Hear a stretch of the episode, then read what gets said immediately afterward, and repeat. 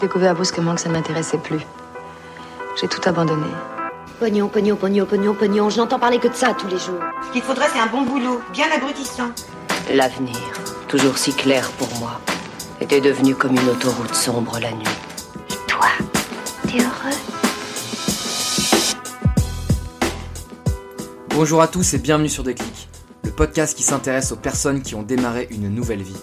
Qu'ils aient eu un déclic ou qu'ils aient pris une claque, nos invités vous racontent comment ils ont su se réinventer.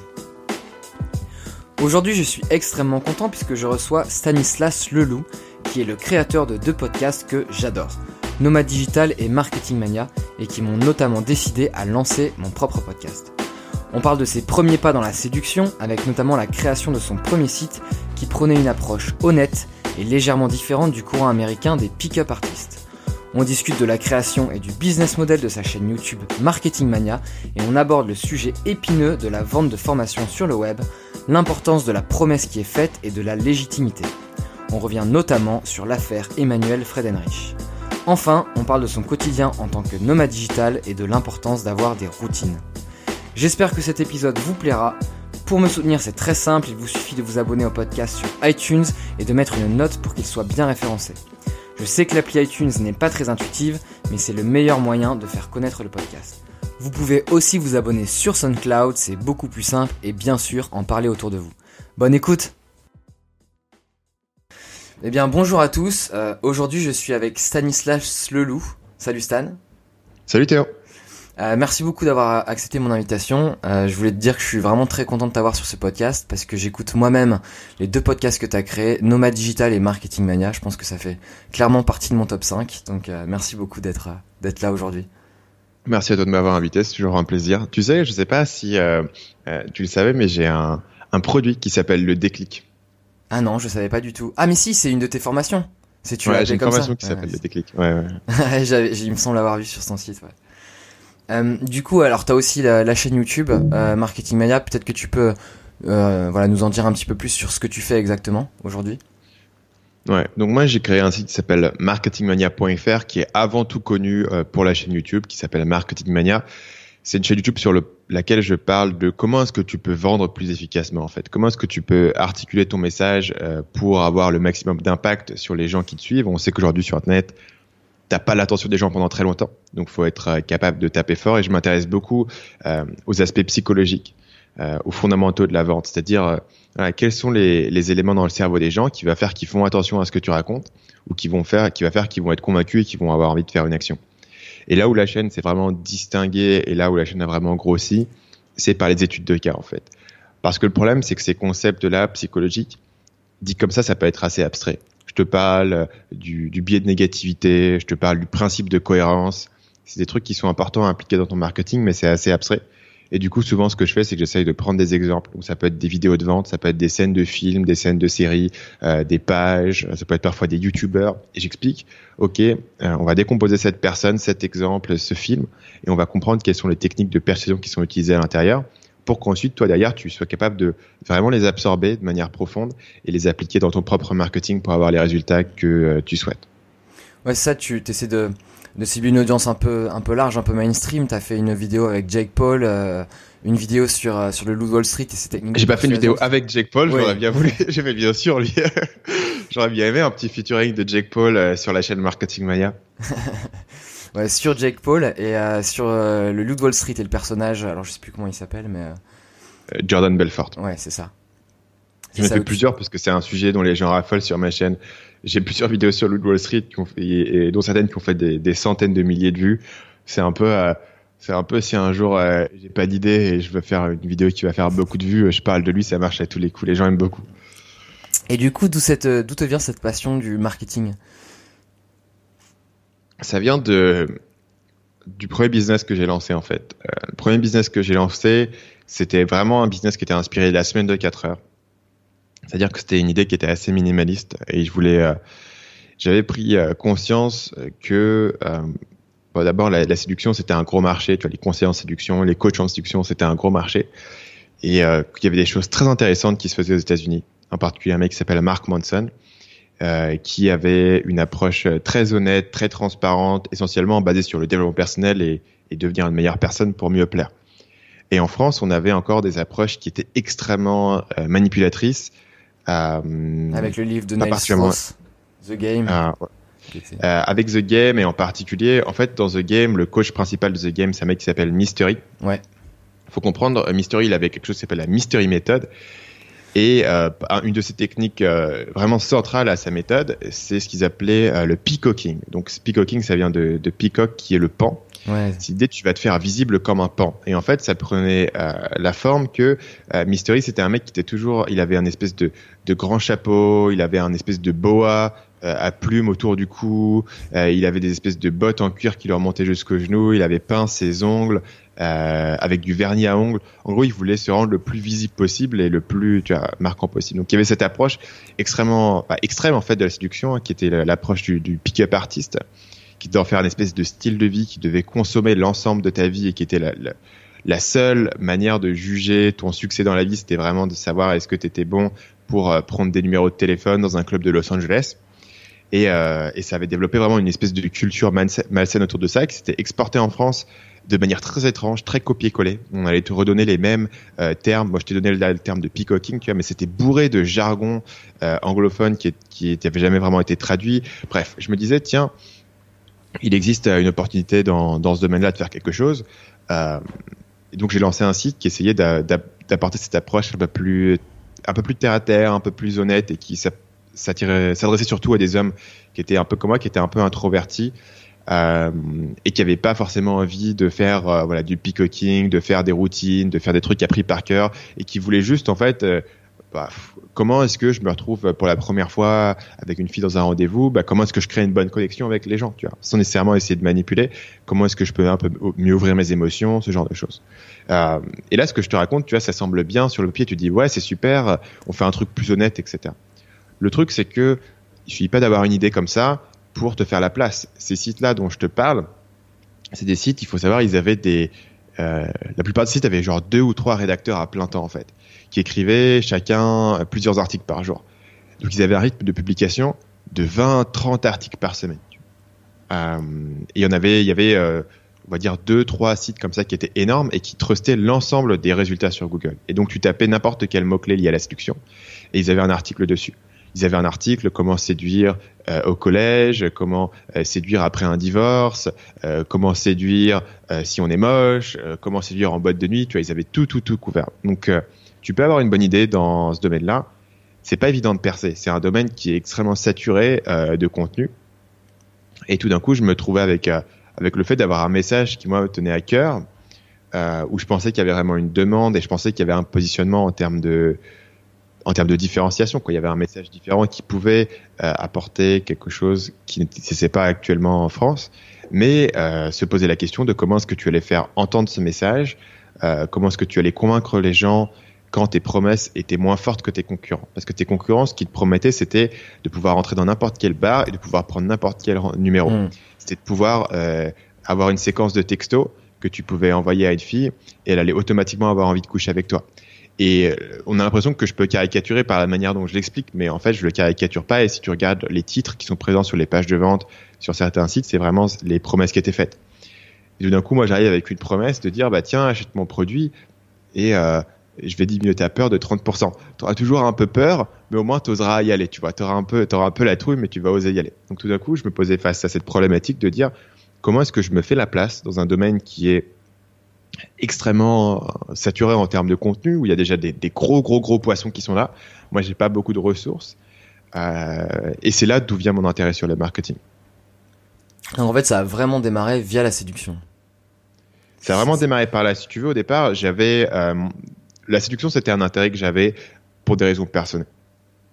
J'ai grandi un peu, tu vois, j'étais un peu l'ado, euh, euh un peu timide, un, un, peu sur le côté, tu vois, où les, les gens me euh, me considérais pas comme une personne qui allait vraiment euh, de l'avant et donc j'étais un peu marginalisé sur ce point de vue-là et j'avais un peu ce, ce problème-là qui était un, un, problème personnel que euh, j'ai au départ, je me suis au départ intéressé à The Game, je me suis au départ intéressé à toutes ces méthodes-là, mmh. mais ça me convenait pas par rapport à la manière dont c'était présenté et par rapport au fait que euh, en fait le process d'appliquer ces techniques de pick-up artiste, moi me satisfaisait pas.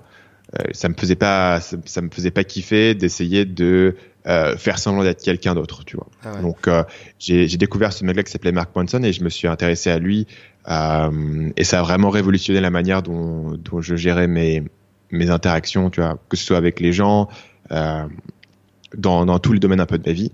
Et, euh, et c'était vraiment ça le, le, message que je voulais faire en fait. Et le marketing au départ, c'était vraiment plus une nécessité. C'était c'était un truc que tu devais apprendre pour faire passer ton message. Ouais, pour pouvoir marketer ton nouveau site. Ouais. Toi, à l'époque, tu, tu, théorisais juste ou tu pratiquais un petit peu? Parce que je sais que dans, dans le domaine de la séduction, il y a, y a, beaucoup de gens qui écrivent des articles, mais il y a aussi ceux qui se retrouvent dans la rue justement pour, euh, pour s'entraîner. Donc là, on est peut-être plus dans la méthode euh, euh Mystery, Nell Strauss, euh, Ross Jeffries et voilà les personnes que tu as pu citer avant. Euh,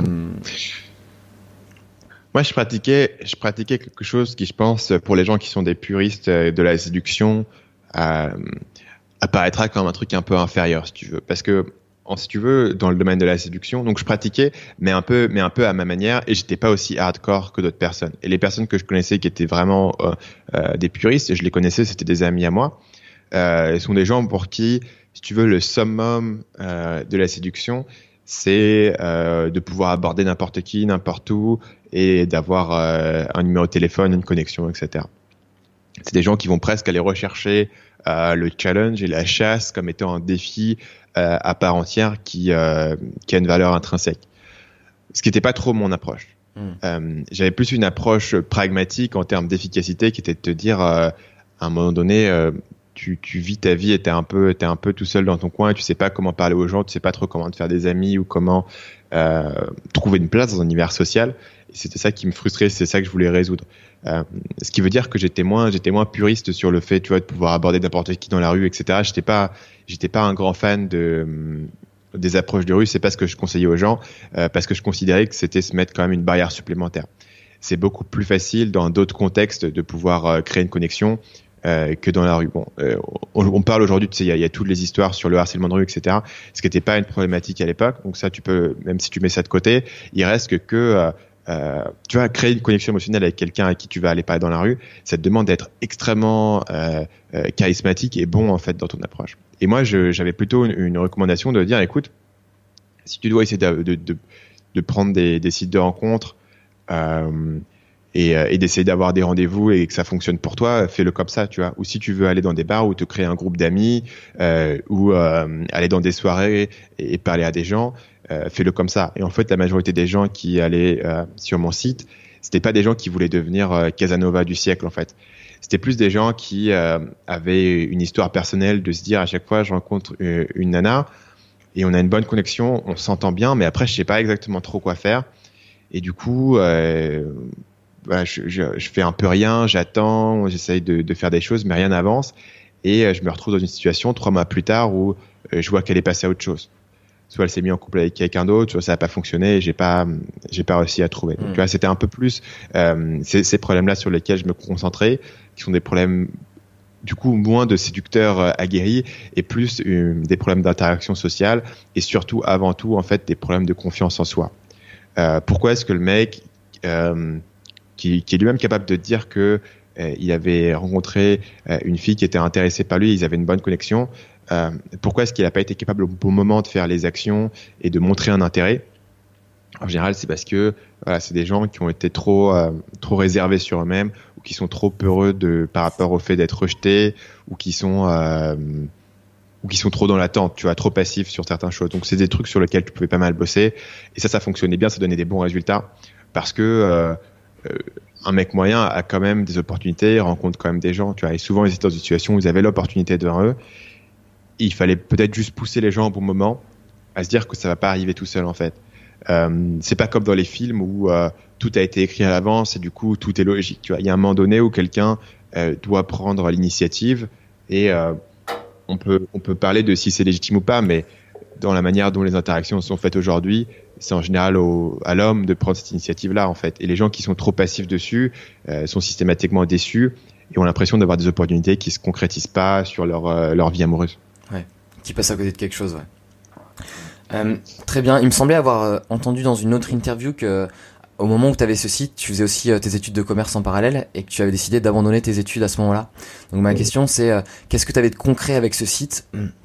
Euh, quel trafic t'avais, est-ce qu'il y avait de la concurrence, est-ce que tu gagnais déjà de l'argent, euh, quels sont les facteurs qui ont fait que tu as choisi de mettre fin à tes études et il me semble en plus que c'était la dernière année?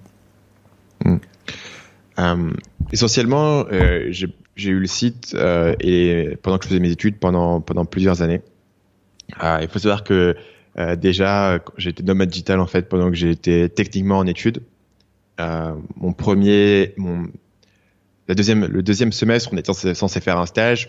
Euh, à la place, je me suis cassé euh, en Indonésie et en Thaïlande euh, pour aller rencontrer des entrepreneurs nomades et pour bosser sur mon site en fait. Et euh, un peu après ça, le site a commencé à générer des revenus. Donc c'était pas des revenus énormes, c'était 1000, 1500 euros par mois. Euh, et j'en ai profité pour voyager. Donc après ça, j'ai déménagé au Vietnam, à Ho Chi Minh. Après ça, j'ai vécu environ six mois à Barcelone. Euh, après ça, je suis retourné au Vietnam, etc. Donc en fait, j'étais déjà dans, dans, ce, dans cette dimension-là. Euh, et à un moment donné, il s'est posé la question de, euh, de terminer donc euh, les, les, UV que j'avais. Et en fait, la manière dont, dont c'était mis en place, c'était que il fallait que je retourne à Cergy-Pontoise. Mon école est située à Cergy-Pontoise, c'est l'ESSEC, pendant au moins six mois pour valider. Et ensuite, il fallait que je valide un stage. Et ensuite, il fallait que je valide de l'international. parce que évidemment, pour eux, l'international, c'est pas juste que tu as été à l'étranger, c'est que tu as un papier. Moi, j'avais aucun, tu vois, j'avais pas de convention de stage à l'international, j'avais, j'avais pas ça. Donc, en fait, si tu veux, euh, d'un coup, l'école m'a mis tout un tas de, de, barrières sur lesquelles je devais sauter. Et je me suis dit, est-ce que je, est-ce que c'est raisonnable pour moi de passer 6 à 12 mois à sauter ces barrières-là? Quand maintenant mon site génère un revenu, alors je me souviens plus exactement, j'ai envie de dire, euh, mettons 3 à 4 000 euros par mois, tu vois. D'accord, euh, c'était pas de la publicité, là on était principalement avec des ventes de formations. Non, c'était sur, des produits, des formations que que, je proposais, euh, une, certaines que j'avais créées moi-même, d'autres que j'avais fait créer par d'autres personnes qui étaient justement mes, mes puristes dont je t'ai parlé tout à l'heure. Euh, et j'ai bossé avec eux sur certaines euh, certaines formations parce qu'il y avait des choses que, si tu veux, moi mon mon domaine d'expertise dans le domaine de la séduction, il était ce qu'il était. Euh, et une fois que j'avais fait une deux formations, en fait, j'avais dit ce que moi j'avais à dire, et du coup, je me suis associé avec d'autres personnes pour euh, pour en faire plus. Et ça, ça a généré, voilà, on va dire, euh, mettons 3500 euros par mois. Tu vois. Ce qui est moins que ce qu'un diplômé de l'ESSEC gagne. Mais c'était la liberté, c'était ce que je voulais faire. Et c'était pas trivial en fait pour moi de euh, revenir en France et de pouvoir faire les deux parce que tu as un business comme ça qui tourne, c'est un business qui est assez jeune, c'est un business qui est encore assez fragile. Tu, je t'ai parlé de tous les concurrents que j'avais euh, de toutes parts, mais il fallait créer du contenu, il fallait gérer la création de produits, il fallait gérer le marketing, les lancements, les machins, tu vois. Et du coup, il euh, y avait vraiment un sacrifice trop important de dire je vais retourner euh, à Sergi, je vais quitter ma communauté d'entrepreneurs en Asie pour euh, faire ça. Et du coup, j'ai décidé de ne pas retourner et de rester avec un diplôme en fait qui est euh, euh, pas tout à fait achevé. Euh, J'étais pas très loin de, de le terminer, mais voilà. Il y a, y a, un deuxième truc, je pense que les gens ne, ne notent pas dessus. Les gens disent ah ouais, tu aurais facilement pu terminer ton diplôme, etc.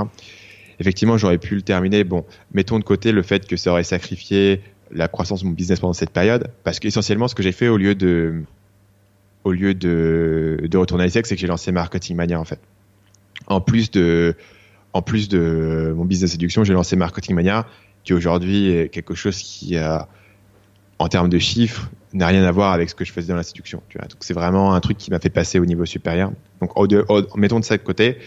Euh, faire un, un diplôme d'école de commerce, c'est aussi un choix de carrière. Euh, et c'est un choix de carrière qui est extrêmement payant si tu veux te diriger vers euh, du consulting, en particulier conseil de stratégie, euh, de l'audit, euh, la finance, ce genre de choses. Mmh. Euh, si tu veux faire du marketing direct, comme je le fais, euh, t'as pas besoin de, pas besoin de diplôme. Pas, pas si important que ça. Si tu veux, moi, on me propose des jobs aujourd'hui qui sont, euh, qui payent probablement, je sais pas, quatre fois mieux que ce que j'aurais eu euh, si j'avais eu mon diplôme. Et juste parce que ce que j'ai montré en termes de, de résultats sur les business euh, est plus important. Tu vois, donc dans le marketing, euh, ce que tu as fait, ce que tu peux montrer est plus important vraiment que ton pedigree. Si tu compares ça avec un truc comme de l'audit, par exemple, où l'audit c'est quelque chose, euh, c'est des très grosses boîtes, c'est extrêmement euh, euh, pointu, c'est vraiment quelque chose où, ton, où ton diplôme est très important. Donc pour mon choix hier, c'était moins important. Et par ailleurs, il y a aussi la question de euh, de tes stages. Tu vois, tu veux vraiment avoir un filet de sécurité. C'est ce que mes parents me disaient. Tu, il te faut un filet de sécurité tu veux vraiment avoir un filet de sécurité où tu as l'option de retourner bosser chez Danone, chez, KPMG, à la BNP Paribas, c'est pas juste ton diplôme. C'est ton diplôme, avoir fait les bons stages, avoir fait les bons contacts, avoir fait tout un choix de carrière autour de ça. Et c'est là ton filet de sécurité, parce que tu as le diplôme en soi, euh, sans avoir les stages, sans avoir l'expérience, ça t'apporte pas grand-chose, on n'apprend pas grand-chose en école. Donc je considérais que le sacrifice, si tu veux, dans le, dans le calcul que j'en faisais, euh, il y a beaucoup d'émotions autour des diplômes. Moi, j'avais l'impression d'avoir été sorti de cet univers d'école de commerce, d'être plongé dans l'univers de l'entrepreneuriat pendant suffisamment longtemps que j'étais moins émotionnel dessus. Et du coup, j'avais ce calcul un peu plus euh, rationnel de me dire euh, qu'est-ce que ça m'apporte concrètement? Réponse pas grand-chose par rapport à ce que je veux faire et par rapport au fait, au stage, etc. que j'ai fait ou que je n'ai pas fait. Et ensuite, qu'est-ce que j'ai à perdre? Et dans ce cas-là, j'avais quand même des choses à perdre. Je, je, me sentais pas euh, tellement en sécurité sur les revenus que j'avais construits que je pouvais me permettre de passer euh, 12 mois à faire autre chose complètement. Mmh. Du coup, pour revenir sur le business model de Marketing Mania aujourd'hui, euh, ça marche comment exactement? Marketing Mania a commencé en étant avant tout sur un modèle d'agence, euh, donc en prenant des clients. Et je faisais beaucoup de, de, prestations autour de la pub Facebook en particulier, aussi un petit peu d'optimisation des conversions. Euh, c'est un business model qui, au fur et à mesure, a, a, a diminué au point de, de que je l'ai arrêté totalement. Et aujourd'hui, je me concentre principalement sur euh, les formations. Donc, euh, je vends des formations qui sont un, qui sont pricées un peu plus chères euh, que la moyenne du marché, euh, mais qui vont avoir beaucoup d'accompagnement. Donc, euh, voilà, j'ai deux grosses formations actuellement qui, qui génèrent la majorité des revenus. il y en a une qui s'appelle Copywriting Mania. C'est une formation sur l'écriture de pages de vente et de séquences de vente efficaces. Et j'en ai une qui s'appelle Le Déclic, justement, qui est une formation sur la construction de liste email et l'acquisition d'une audience. Et, euh, et, voilà, c'est des formations qui vont être vendues, donc c'est des formations en ligne euh, avec des, des, modules vidéo, avec des PDF téléchargeables, avec des, exercices à faire. Euh, les gens euh, euh, font les trucs, postent ensuite sur le groupe Facebook, on leur donne des retours, euh, ils envoient des emails, etc. Tu vois, tout ce qu'il y a de de plus classique sur des formations en ligne, avec, je dirais, par rapport à Marketing Mania, il y a, il y a quand même une plus d'emphase sur l'accompagnement. Beaucoup de gens cherchent de plus en plus le revenu passif c'est-à-dire pouvoir vendre une formation en ligne vidéo et, et voilà, c'est basta, tu vois. Et moi, du coup, je me, j'appuie de plus en plus sur cet aspect d'accompagnement. Ouais. D'ailleurs, une question que j'avais, c'est comment tu arrives à convertir une, une audience très mainstream? On l'a vu tout à l'heure avec euh, des vidéos, euh, voilà, à, audience assez large, euh, type euh, Loot Wall Street et, les différents euh, leviers d'influence qu'il qui utilise, à transformer ça en clientèle fidèles euh, qui achètent des produits, comme tu dis, qui sont à la fois assez niche et euh, pricés euh, assez premium, pricés assez élevés. Mmh. c'est vraiment, vraiment un concept d'entonnoir de vente en fait. Donc concrètement, la réponse c'est que euh, seulement une fraction de cette audience, euh, Street, c'est une vidéo la plus vue, elle a fait 900 000 vues. Euh, le pourcentage de ces personnes qui vont un jour acheter un produit est, très très très faible. Euh, mais c'est pas là où est l'important parce que chaque élément, si tu veux, dans ton marketing a un rôle. Et le rôle de la chaîne YouTube, c'est de générer euh, des prospects, c'est de générer euh, de l'intérêt, d'attirer l'attention des gens, de leur démontrer de la valeur, de leur, apprendre quelque chose, euh, et ensuite de pouvoir euh, les amener à approfondir. Donc euh, la manière dont ça fonctionne, c'est que euh, à la fin de chaque vidéo, je vais promouvoir une formation gratuite sur un sujet précis et déjà là, je vais éliminer euh, une majorité des gens. Les gens qui sont juste curieux, qui s'intéressent à la psychologie humaine et à la persuasion, et qui trouvent que c'est marrant de voir une vidéo avec le loup de Wall Street, iront pas télécharger ma formation gratuite sur comment créer un site web persuasif. Parce que ils créent pas de site web, donc ça les intéresse pas. Donc là déjà, j'ai filtré toute une partie des gens, et j'ai uniquement filtré les gens qui ont un projet euh, précis, un objectif précis sur lequel ils veulent euh, s'investir. Euh, Là-dessus, je vais avoir euh, des emails, je vais continuer à démontrer de la valeur aux gens, leur apprendre des choses. Et euh, mes emails sont généralement plus plus axé sur la partie marketing. Je peux faire, je peux faire des vidéos parfois sur le, le marketing pointu. Je peux aussi faire des vidéos qui peuvent intéresser n'importe qui, tu vois.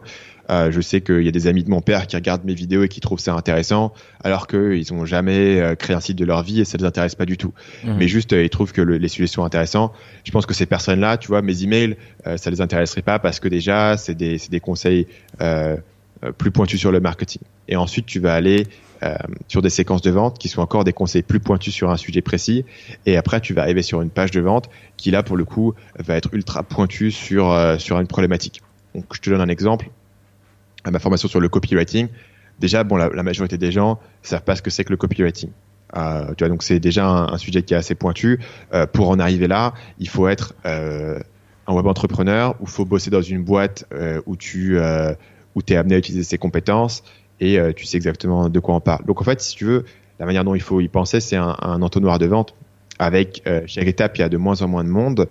Euh, qui va à l'étape suivante. Et à chaque étape, c'est de plus en plus pointu. Et à chaque étape, euh, on s'approche de la vente. Et le, le, évidemment, le, dernière étape du tunnel, c'est les gens qui vont vraiment acheter, qui sont ultra intéressés pour apprendre une compétence d'un sujet pointu et qui ont un projet extrêmement précis et qui sont prêts à agir maintenant et à se plonger dans quelque chose pendant trois mois, six mois et à, et à plonger à fond dedans. Euh, ce qui veut dire que le rôle, en fait, dans cet entonnoir de la euh, chaîne YouTube, c'est vraiment de toucher le maximum de monde, en fait. Euh, et les gens me posent la question, c'est quoi le taux de conversion de ta chaîne YouTube vers tes produits euh, ou même vers ta liste email? Et en fait, c'est pas la bonne question à se poser. La question à se poser, c'est plus euh, combien de personnes est-ce que tu peux toucher euh, via YouTube qui sont des gens qui sont intéressés? Et l'idée, c'est que plus ton filet est large et plus tu touches des gens en entrée de tunnel, euh, plus il y a de gens intéressés, tu vois, qui vont dégringoler dans le truc. Même si au final, 95% des gens peut-être qui me suivent sur YouTube n'achèteront jamais euh, de produits chez moi. Mmh. Ça m'en reste quand même 5000 clients. Euh, voilà. Et là, je suis un petit peu en dessous de 100 000 abonnés, tu vois. J'ai pas besoin d'un très grand pourcentage de gens qui vont qui vont dégringoler pour que ça fasse un business qui qui tourne correctement. Du coup, euh, on parlait du prix de tes formations. Je crois que la, plus chère, elle est, elle est à 1000 euros. Aujourd'hui, comment tu fais pour te démarquer du lot de tous ces, euh, on va dire, ces, ces personnes qui vendent des formations sur YouTube, qui sont parfois pas tous légitimes? Toi, aujourd'hui, comment tu arrives à, hum, voilà, à prouver, euh, à prouver que tu l'es et, justement à, donner confiance aux, prospects potentiels Je dirais que le premier point, c'est que la principale reproche que je vais faire à des gens qui vendent des formations, c'est euh, de faire des promesses, euh, de, vendre sur, de vendre sur des promesses qui sont toujours plus en surenchère. C'est de dire, OK, tu vas faire 10 euh, 000 euros par mois en 30 jours. Euh, encore une fois, c'est pas une caricature. Il y a un YouTuber bien connu qui a des dizaines de milliers d'abonnés, euh, qui a un lancement récent qui est basé sur cette promesse. Tu vois. Euh, donc il y a toujours des promesses qui sont de, de, de plus en plus sur la surenchère. Euh, moi, j'ai décidé sur Marketing Mania que je voulais pas jouer dans ce jeu-là parce que je, je, pensais, alors je pensais à tort, hein. je pensais qu'il allait avoir une nouvelle vague de, de sur le web marketing qui allait être plus honnête. Et euh, envoyé les prémices avec un mec comme Antoine BM par exemple. Et je pensais qu'il allait avoir une nouvelle vague de transparence dans le web marketing qui allait arriver parce que c'est ce qui est passé aux États-Unis en fait. Euh, à un moment donné, aux États-Unis, il y a vraiment, il y a vraiment on a eu marre des vendeurs de rêves et ils sont passés sur autre chose. En France, ça s'est pas encore concrétisé. Mais j'avais vraiment cette idée-là. Et du coup, moi, ce que je vends, plutôt que vendre tes promesses, en fait, je vends des compétences. Je te dis, OK, tu veux apprendre le copywriting, tu veux apprendre comment écrire une excellente page de vente, tu veux apprendre comment euh, structurer une vidéo de vente qui va euh, euh, que les gens vont regarder d'abord parce que c'est important et ensuite qui va convertir. Tu veux apprendre comment euh, créer une séquence email qui va avoir le maximum d'impact. Je vais t'apprendre à le faire. Donc là, je me positionne vraiment sur des compétences, euh, ce que j'appelle les compétences profondes, parce que le copywriting t'apprend à écrire des pages de vente. C'est une compétence qui existait déjà il, y a, il y a 100 ans. Là, je suis en train de travailler sur une vidéo sur les copywriters qui bossaient dans les années 30. Euh, dans les années 50, tu as, des grands exemples. Dans les années 70, de chaque génération a ses grands copywriters. Et en fait, c'est toujours les mêmes concepts qui reviennent. Ce qui veut dire qu'aujourd'hui, tu es sur le web, tu veux survivre euh, dans les 20, 30, 50 années à venir. C'est une compétence qui va probablement continuer à être utile tant que tu vas parler des êtres humains et tant que tu vas pouvoir persuader des gens. Donc dès que tu te déplaces sur OK, je vais t'apprendre la tactique du jour pour faire 10 000 euros par mois, allez, je vais t'apprendre des compétences profondes qui vont être utiles pendant longtemps. Mmh. Déjà, ça commence à poser euh, une base sur ton discours. Le second point, c'est que euh, je démontre énormément de quoi je parle en fait. J'ai, j'ai pas euh, tant de formations que ça. Il y a beaucoup de formations sur lesquelles j'ai une grande demande et que je ne fais pas parce que j'ai pas de légitimité dessus en fait. Et je parle uniquement de sujets sur lesquels euh, je me considère comme étant extrêmement pointu ce qui veut dire que pendant un an, j'avais une seule formation en fait, qui était ma formation copywriting, le sujet que je connais sur le bout des doigts et euh, sur lequel j'ai pas mal de légitimité via ma chaîne YouTube, puisque ma chaîne YouTube est essentiellement euh, prendre des exemples et te démontrer l'ensemble des concepts de copywriting. Donc tout d'un coup, euh, les gens avaient face à eux une proposition qui était assez unique, qui était de dire je vais t'apprendre le copywriting avec des études de cas. puisqu'évidemment ma formation c'est aussi beaucoup d'études de, cas, un peu comme ma chaîne YouTube. Et euh, j'avais la confiance des gens via euh, via ma chaîne, via mon podcast. Donc je pense que j'ai j'ai un peu établi ça. J'ai un peu établi que je savais de quoi je parlais. Et ensuite, je leur disais, écoutez, vous voulez apprendre cette compétence euh, moi, je vais vous apprendre. On va aller vraiment au fond du truc. On va décomposer des dizaines de pages, ligne par ligne. On va décomposer des, des séquences email. Euh, j'ai dans ma formation euh, des PDF, genre, euh, tu vois, de 50 pages où je décompose euh, ligne par ligne l'ensemble de la vidéo de vente de quelqu'un. ça, c'est quelque chose que personne ne fait en fait. Et du coup, dans un domaine où il y a énormément de gens qui parlent et qui produisent du contenu, qui vendent des formations, j'ai produit une offre qui était un, qui était un, peu unique en fait, vraiment vraiment différente euh, par le message et aussi par le contenu et aussi par la profondeur du truc. Ce qui plaît pas à tout le monde, si tu veux. Il y a des gens qui euh, voient ma formation et me disent OK, euh, mais moi il faut, moi j'ai quitté mon boulot, il faut que d'ici quatre semaines euh, j'ai un revenu qui me fasse vivre euh, parce que j'ai envie de partir en voyage et de partir à l'étranger et tout. C'est des gens, je, en général, je leur dis ben écoute, euh, n'achète pas ma formation parce qu'au bout de quatre semaines euh, tu seras devenu bon en copywriting, mais tu vois, ça va pas changer ta vie du jour au lendemain. C'est plus un truc de long terme. Euh, donc, j'ai un message qui parle pas à tout le monde, mais pour une certaine fraction de personnes, ça les intéresse. Euh, ce qui est similaire hein, d'ailleurs à ce que je disais tout à l'heure sur la séduction, sur un truc un peu plus, un peu mm. plus pointu. Ouais, ouais. Euh, pas plus pointu, mais je veux dire plus, plus modeste en fait dans ses promesses. Et une certaine fraction de personnes qui sont réfractaires au marketing trop euh, trop lourd sur les promesses et qui y croient pas et qui pensent que c'est pas possible, tout d'un coup, je peux avoir un message qui est rafraîchissant en ayant quelque chose qui est euh, plus concret en fait. Et si tu penses, les gens commencent à être sceptiques des formations, c'est des arnaques. Moi, je te dis vraiment, la formation, elle fonctionne si elle t'apprend une compétence. Si que cette formation t'apprend une, vraie compétence euh, et que tu deviens bon dans quelque chose, et qu'en plus la chose que tu apprends, c'est quelque chose d'utile. C'est-à-dire, tu vas apprendre. Ben, pour moi, c'est le marketing parce que je considère que sur le web, c'est vraiment le truc le plus compliqué, dans le sens où tu peux toujours créer un site, mais si tu ne sais pas le promouvoir, ça, ça t'amène à rien. Si tu peux vraiment apprendre cette compétence, la formation, elle sera toujours rentable. Tu vas payer 1000 euros pour apprendre un truc. Après un an d'avoir appliqué cette compétence, tu auras bien refait tes 1000 euros et probablement tu en auras fait plus. Donc c'est plus l'idée de dire, ok, euh, demande-toi vraiment si le formateur dont, dont tu parles, est-ce qu'il te fait des belles promesses ou est-ce que c'est quelqu'un qui a vraiment une compétence et qui est capable de te la transmettre? Et ma chaîne YouTube permet de montrer que, ok, je sais de quoi je parle. Et en plus, je suis suffisamment pédagogue pour les bonnes personnes euh, si tu me suis et tu vas en profondeur avec moi, tu vas vraiment apprendre quelque chose. Je, suis assez d'accord avec toi. Moi, je trouve qu'au contraire, sur YouTube, en ce moment, il y a une, sorte d'émulation avec euh, justement des personnes qui, euh, qui sont un peu ce qu'on va appeler les gourous du web, qui te promettent euh, monts et merveilles très rapidement, euh, en te disant que c'est, ils s'autoproclament entrepreneurs à succès, euh, ils te disent qu'ils ont atteint, comme ils aiment le dire, l'indépendance financière. L'indépendance financière. personne, personne d'ailleurs, indépendance financière, c'est un red flag parce que personne ne dit jamais ce que ça veut dire. Ouais, non, mais tu vois, ça veut dire quoi? Pour moi, l'indépendance financière, bah, je veux dire. c'est c'est très très très vague et en fait tu creuses un petit peu indépendance financière ça veut dire que je vis mes business en ligne euh, ce qui est, je trouve, une, euh, une, euh, une manière très, très sournoise de le dire. Tout à fait, ouais. Parce que la vérité, c'est que tu dis indépendance financière, tu dis OK, je suis rentier, tu vois, genre ah, j'ai plus rien à inquiéter, etc. Pour vivre de mes business en ligne depuis des années, c'est pas ça la réalité du quotidien. C'est des gens qui bossent, tu bosses tout le temps, tu t'inquiètes de dire est-ce que mon site va se péter la gueule, etc. C'est pas parce que tu as un revenu aujourd'hui de 3000 euros euh, et, même si ce revenu te demande plus ou moins de boulot, qui sera là demain. Euh, donc il y a un côté très euh, très sournois là-dedans. pour moi, il y a un côté très sournois en fait où quand tu promets aux gens qu'ils vont arrêter de travailler, où justement ce qui va leur permettre de réussir, c'est le travail en fait. donc tu tu vends aux gens quelque chose qui est contraire à ce qu'ils vont devoir faire pour réussir, même si évidemment on, on sait bien que la nature humaine c'est d'essayer de faire le moins de travail possible, donc c'est des promesses qui fonctionnent. Euh, qui sont dangereuses.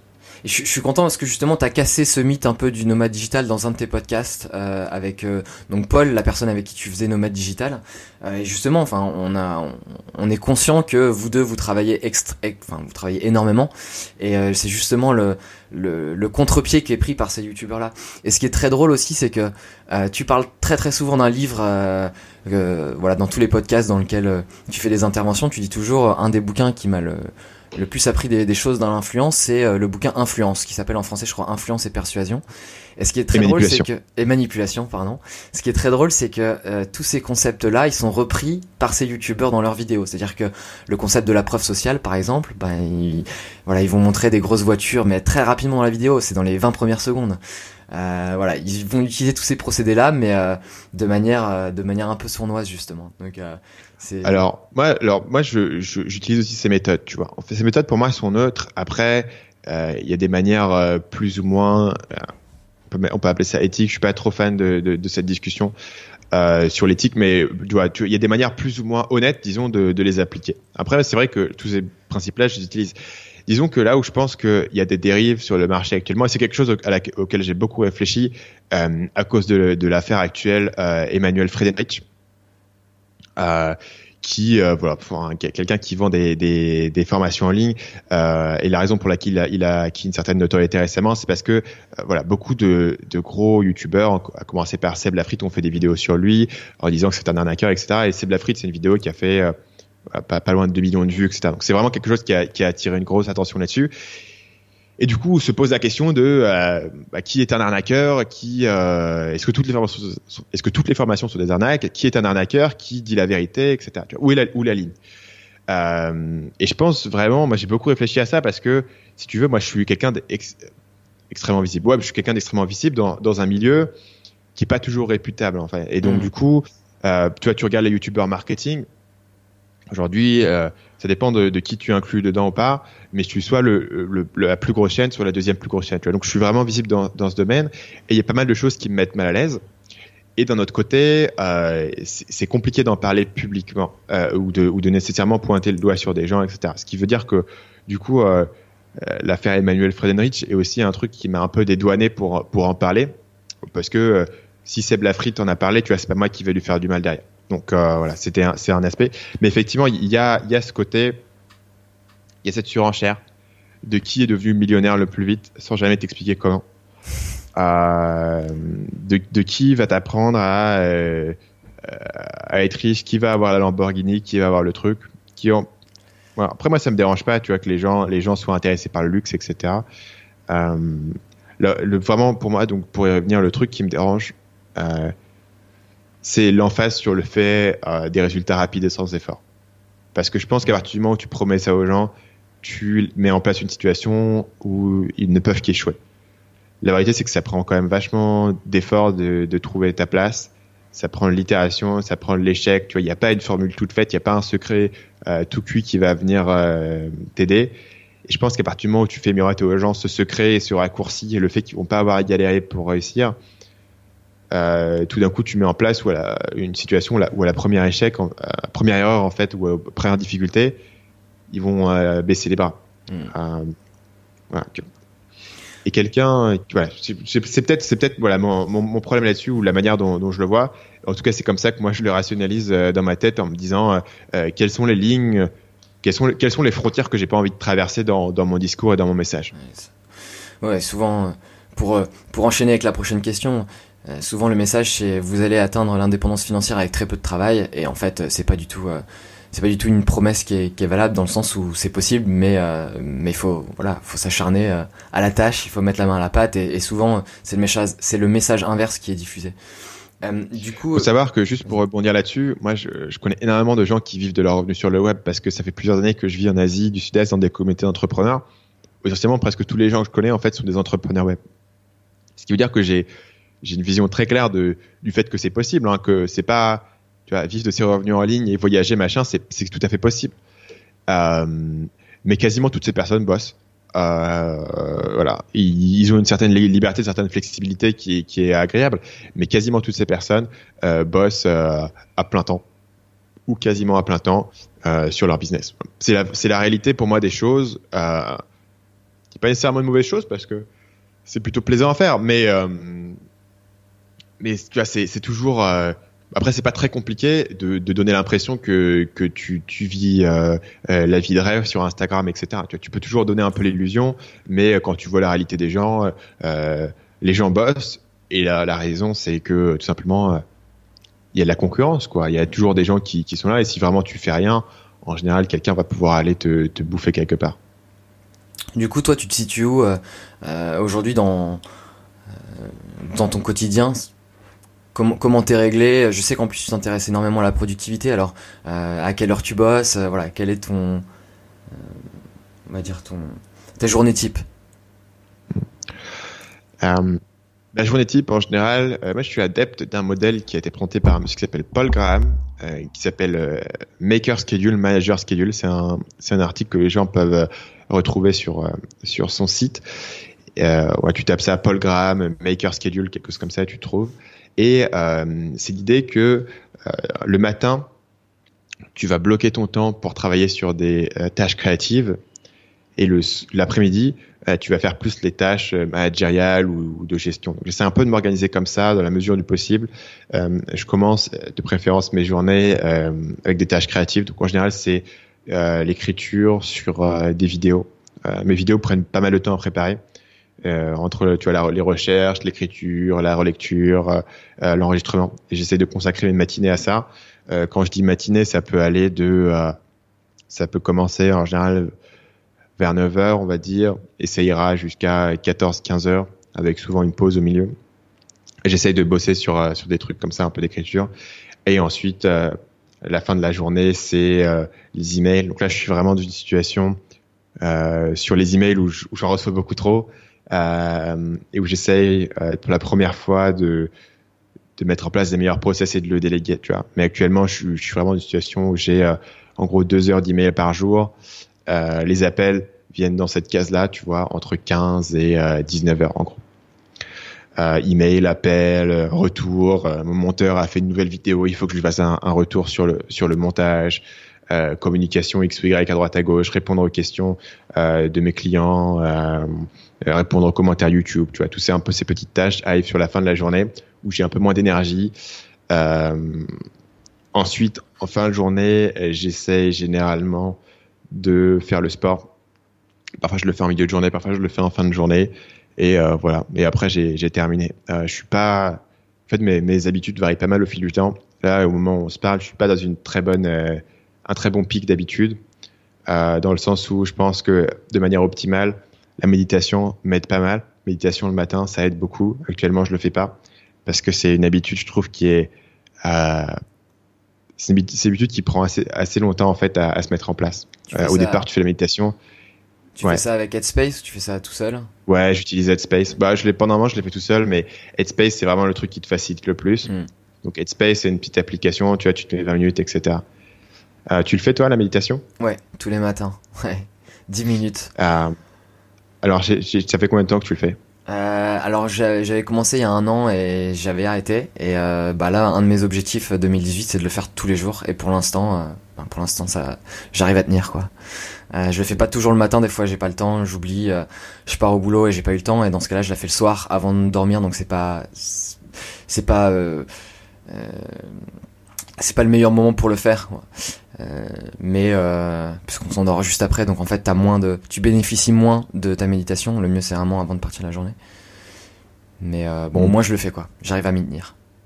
Ouais, mais c'est bien tant, tant, que tu maintiens la, boucle. Euh, alors je sais pas si toi t'as remarqué ça, mais pour moi quand tu recommences la méditation, au départ, surtout si tu le fais le matin, t'as vraiment l'impression de perdre 20 minutes à rien faire quoi.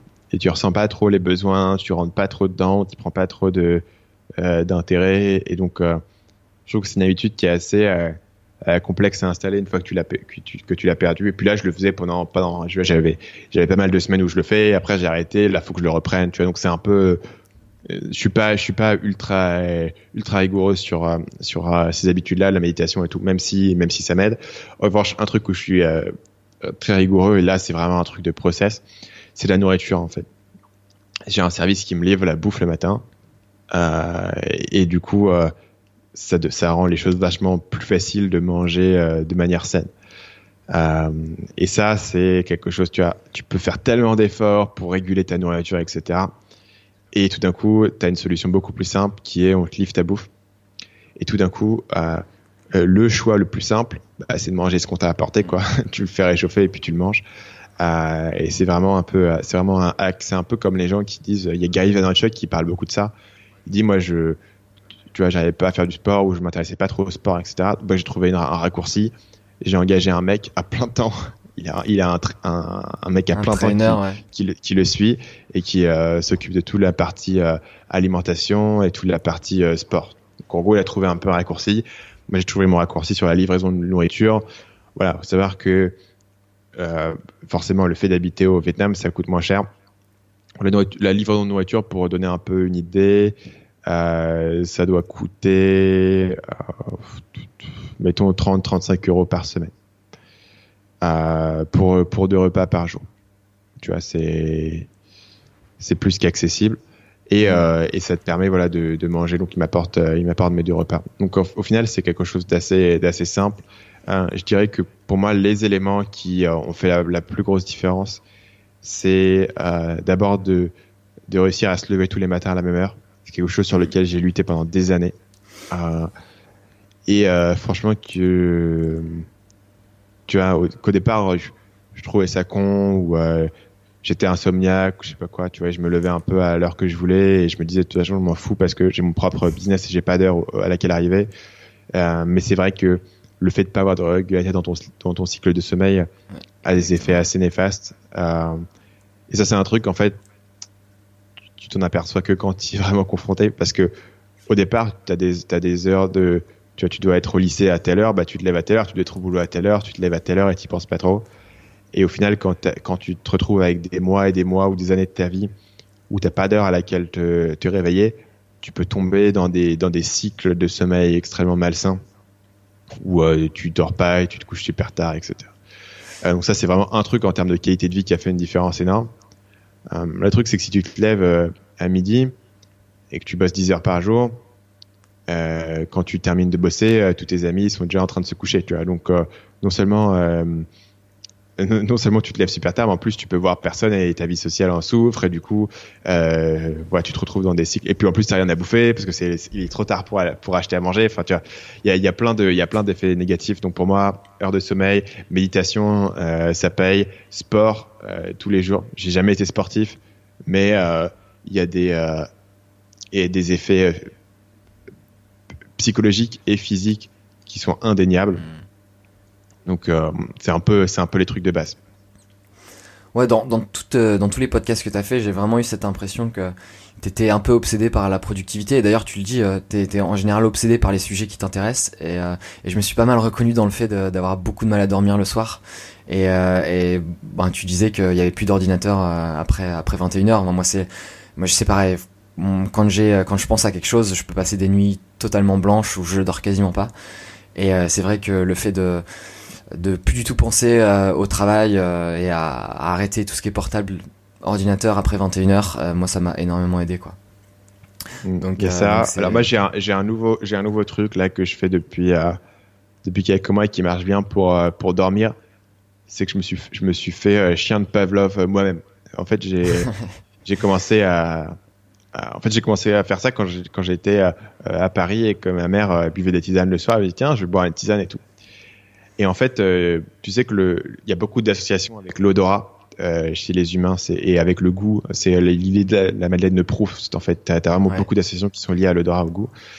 Et du coup, je me suis mis à faire un truc, une espèce de routine du soir où tu te cales avec un bouquin. Donc de manière impérative, un bouquin qui est pas lié à ton travail. Donc euh, non, mes bouquins préférés, c'est les bouquins euh, genre euh, euh, où les gens sont dans des, dans situations de catastrophe. J'ai une fascination pour ça. Je sais pas, ils sont perdus dans l'Amazonie, ils sont perdus dans l'Antarctique. Euh, voilà, c'est c'est la merde dans leur vie, etc. J'aime bien lire les, les gens qui sont dans des situations compliquées parce que pour le coup, ça me sort énormément en fait. Quand tu lis l'histoire d'un mec qui essaye de survivre euh, dans l'Amazonie, tout d'un coup, tu penses plus trop au fait que il faut que tu refasses ta séquence email. Tu vois, ça te sort vraiment du truc. Et je fais ça en, buvant ma tisane. vraiment, je le fais tous les jours, tous les jours, tous les jours.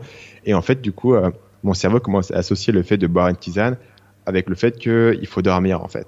Et c'est minuté, c'est-à-dire que je bois ma tisane et vraiment, au moment où elle est terminée, je suis épuisé et je m'endors directement. Euh, et je me suis auto-conditionné là-dessus. Moi qui, pendant des années, me suis plaint, non mais je suis insomniaque, rien ne fonctionne, etc. Tu vois. Il y a ça.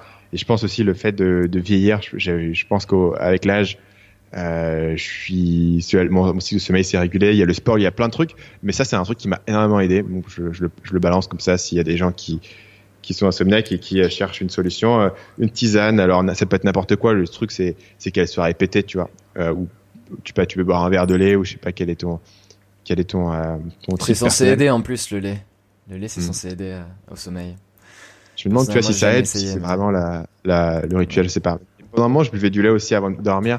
Ben là, c'est parce que j'essaie de gagner du poids et je me dis, faut, j'ai pas mes calories et tout, il faut que j'essaye de boire du lait. Donc ouais, Mais en fait, j'ai réalisé que pour que ça marche, il faut en boire 3 litres par jour. Ouais. Je suis passé à la lecture aussi. Euh, au début, je lisais euh, toujours des livres liés au business, que ce soit des, des biographies ou des autobiographies, et au final, ben, même si tu lis, ça te fait toujours penser au business, donc ça va pas. Et euh, là, je suis reparti sur euh, sur plutôt des euh, des romans euh, des romans de geek un petit peu, des romans de jeux vidéo. Oh, science-fiction ouais. Non, pas science-fiction, plutôt. là, je lis The Witcher, donc c'est c'est ce roman qui est tiré du jeu vidéo, qui est un roman polonais. Ouais. donc c'est plutôt fantastique que science-fiction. C'est pas le jeu vidéo qui est tiré du, du bouquin? Si, si, c'est ça, exactement. Ouais, ouais, pardon, je me suis mal exprimé. C'est le jeu vidéo qui a été fait sur le bouquin et qui va d'ailleurs. C'est assez ouf quand même. Netflix a racheté les droits là. ouais, parce que c'est c'est assez rare que euh, qu'on ça. Il y a beaucoup de jeux vidéo qui sont adaptés de films, mais assez rarement directement d'un livre. Ouais, c'est vrai, ouais. Euh, je sais pas exactement ce qui s'est passé, mais je pense que le bouquin polonais a fait a eu un succès euh, vraiment énorme euh, dans ce pays-là et euh, en fait CD Projekt Red la boîte qui qui a racheté le vidéo c'est une boîte polonaise euh, je crois. Donc en fait, euh, je pense que ça a été euh, plus facile pour eux de, de racheter le, les droits et de se dire bon ben on, on, va racheter ce, ce truc qui marche très bien et on va le on va le rendre accessible à tout le monde. et je pense que du coup les, les, livres ont été traduits plus tard en français et en anglais parce que le jeu vidéo a eu beaucoup de succès. Faudrait que je me renseigne. J'ai jamais j'ai jamais trop joué à Witcher, mais il me semble que c'est un bouquin, c'est un jeu qui est du coup réputé pour son univers assez riche. Et j'imagine que ça, c'est un truc qu'ils ont dû, qu'ils ont dû bénéficier du livre. Quoi. Tu penses à des trucs comme euh, Le Seigneur des Anneaux, c'est des, univers, c'est des univers qui sont extrêmement riches. Et j'imagine que tu peux assez facilement euh, en faire un truc un peu open world, euh, sympa là-dessus. est-ce que tu as, as, lu un bouquin qui s'appelle Ready Player One? Non. De Ernest Klein. C'est assez intéressant. C'est, quand j'ai commencé à, à, me remettre, quand j'ai commencé à créer cette routine de lecture, il y a deux bouquins qui m'ont, qui m'ont vraiment euh, convertis euh, et je les écoutais d'ailleurs en livre audio.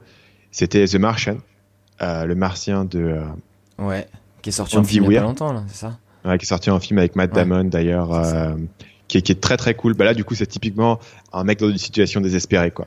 Ouais. Le mec qui est coincé sur Mars tout seul et tout. Putain, à côté de ça, tu vois, tous mes problèmes, c'est rien.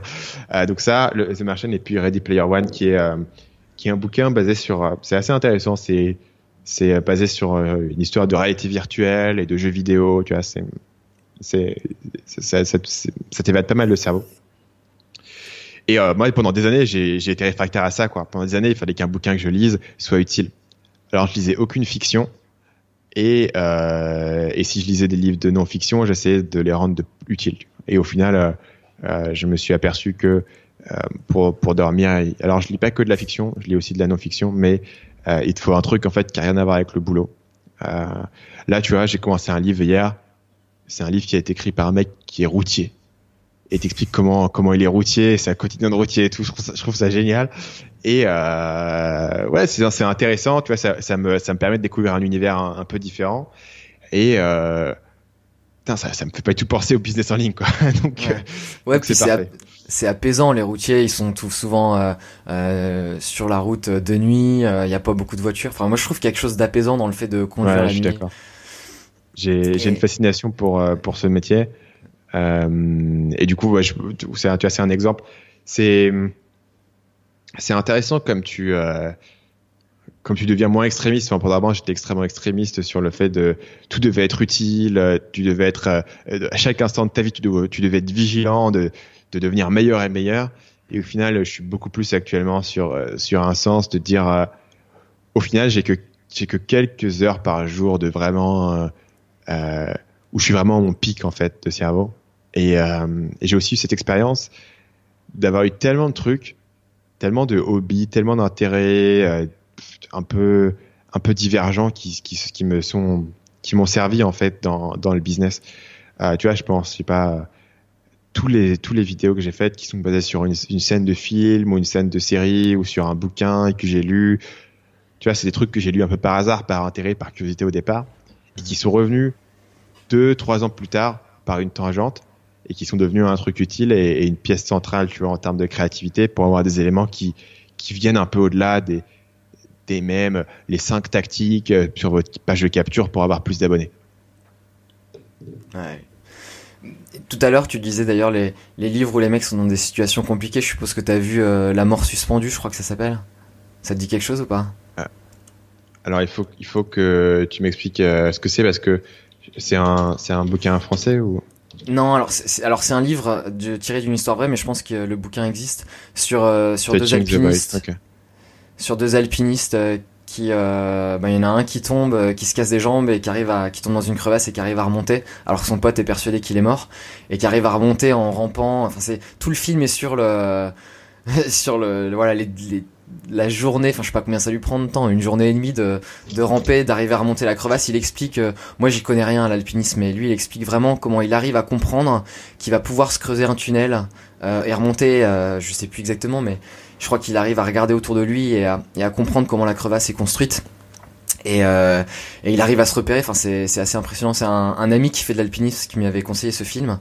Et euh, ouais, c'est c'est Man versus Wild, mais euh, mais pour de vrai quoi. voilà, ah c'est cool. Je l'ai, je l'ai pas je l'ai pas lu, mais effectivement c'est, typiquement un, un, genre de truc qui m'intéresse et que je lirai avant de m'endormir. Euh, je l'ai ajouté à la liste. Ouais. Bah, il y en a un, il y en a un que, que qui est incroyable en termes d'alpinisme, c'est euh, Into Thin Air euh, de du mec qui c'est le même mec qui a écrit euh, Into the Wild. D'accord. Et c'est un gars qui il, il raconte en son histoire, c'est une expédition sur l'Everest euh, et ça a été adapté dans le film qui s'appelle Everest euh, assez récemment. Et ça c'est pareil, tu vois, c'est vraiment un truc qui sont le blizzard et tout. Et, et, et ouais, c'est Everest, c'est un film. Euh, j'ai regardé avec mon père euh, chez nous, tu vois, genre euh, on avait un, quand même un projecteur euh, dans la maison et tout. Il a dû arrêter avant la fin parce que euh, ça lui rappelait trop des, des expériences qu'il avait vécues dans la montagne et tout, tu vois. Genre le truc, il était tellement, il était, on était tellement dedans dans le film qu'il était, oh non putain, ça me rappelle trop des trucs euh, parce que mon père passait pas mal de temps en montagne. Ouais. Voilà, et, vraiment, c'est moi ça, moi ça m'évade beaucoup et je sais, sais pas trop si c'est, si, tu vois, si c'est si c'est habituel ou pas, mais personnellement, ce genre de, de, situation, en fait, me, en un sens, ça, ça, ça me déstresse. Euh, et je pense que la raison, si on essaie de psychanalyser le truc un peu, c'est que le boulot qu'on fait, euh, tu vois, en, en, business en ligne, il y a beaucoup d'ambiguïté, de, tu vois, de, de, de, de, stratégie, de long terme, de, de calcul de chiffres, etc. Tu vois. Et dans le mec qui est coincé dans sa crevasse, il y a aucune ambiguïté. Il y a juste à la base, quoi. Le, le tout. truc, ouais, le truc, la survie, le, le, le défi en face de toi, euh, et, et, du coup, euh, ouais, il y a, y a, un côté comme ça. Euh, bah c'est c'est cool, c'est probablement plus cool de le lire que de le faire, mais euh, il y, a un, y a un côté qui te sort un peu du truc. Moi, je suis, je, je suis pas mal dedans et, et c'est vrai que je suis assez friand de ce, ce, type de bouquin. Alors, je collectionne un peu, tu vois, le mec est coincé. Il y en a un qui est génial, c'est Endurance, euh, expédition dans l'Antarctique ils perdent leur bateau, tu vois, et ils sont genre sur un iceberg. ils doivent trouver comment rentrer chez eux. c'est une histoire vraie ou c'est un roman, ça? Ouais, non, c'est une histoire vraie. C'est, c'est, l'histoire de Ernest Shackleton, qui était un, un, Anglais qui faisait une expédition. Il voulait, il voulait en fait traverser, euh, pour être le premier à traverser l'Antarctique, en fait. Ouais, c'est génial, je regarde ça. Et, euh, en fait, euh, leur bateau se fait prendre dans la glace. Et tu sais, comme la glace gonfle, euh, si le bateau est pris dans la glace et que les trucs gonflent et en fait le, truc bouge, donc en fait ça écrase euh, la coque du bateau. Donc il se retrouve euh, sur la banquise à dériver et euh, il, il passe mais un an et demi euh, de, de, de traversée pour pour s'en sortir quoi.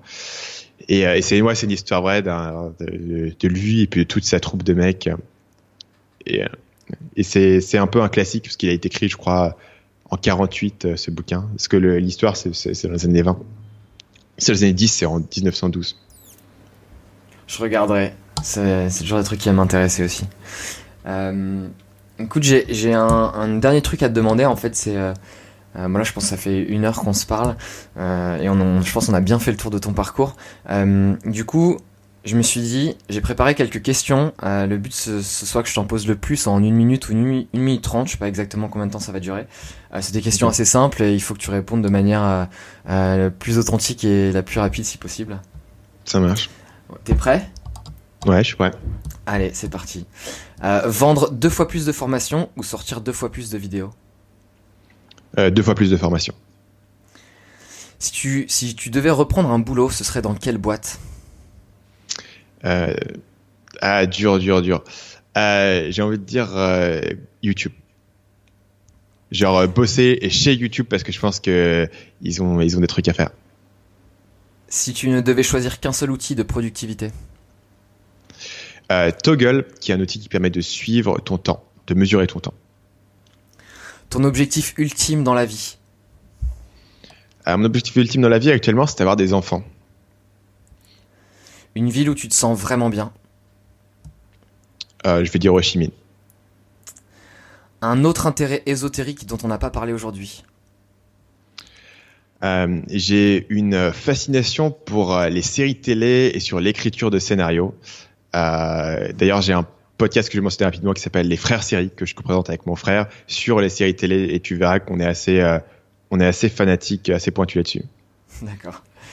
Euh, ton plus gros défaut euh, Mon plus gros défaut, je pense, c'est aussi un peu la qualité. C'est je, je, peux être trop concentré sur les concepts et j'ai tendance à perdre une partie de la rigueur dans l'exécution.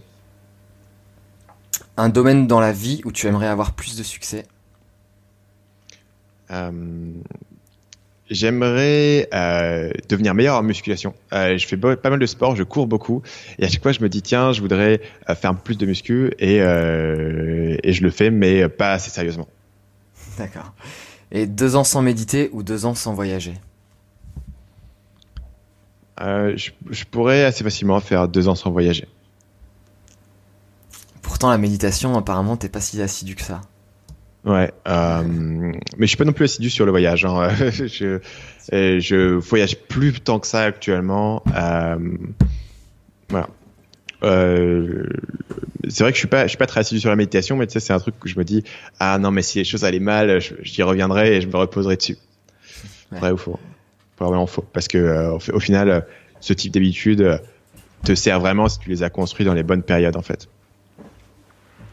Super Stan, bah écoute, euh, je pense qu'on a fait le tour. Euh, merci beaucoup pour, pour ton temps, c'était vraiment chouette. Merci à toi de m'avoir invité, c'est toujours un plaisir. Allez, à la prochaine Stan, salut. Salut.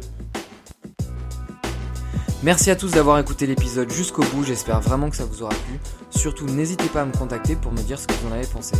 Pour recevoir les prochains épisodes, c'est très simple. Vous pouvez vous abonner sur iTunes ou sur SoundCloud ou encore cliquer sur le lien qui est dans la description pour rejoindre mon chatbot. A bientôt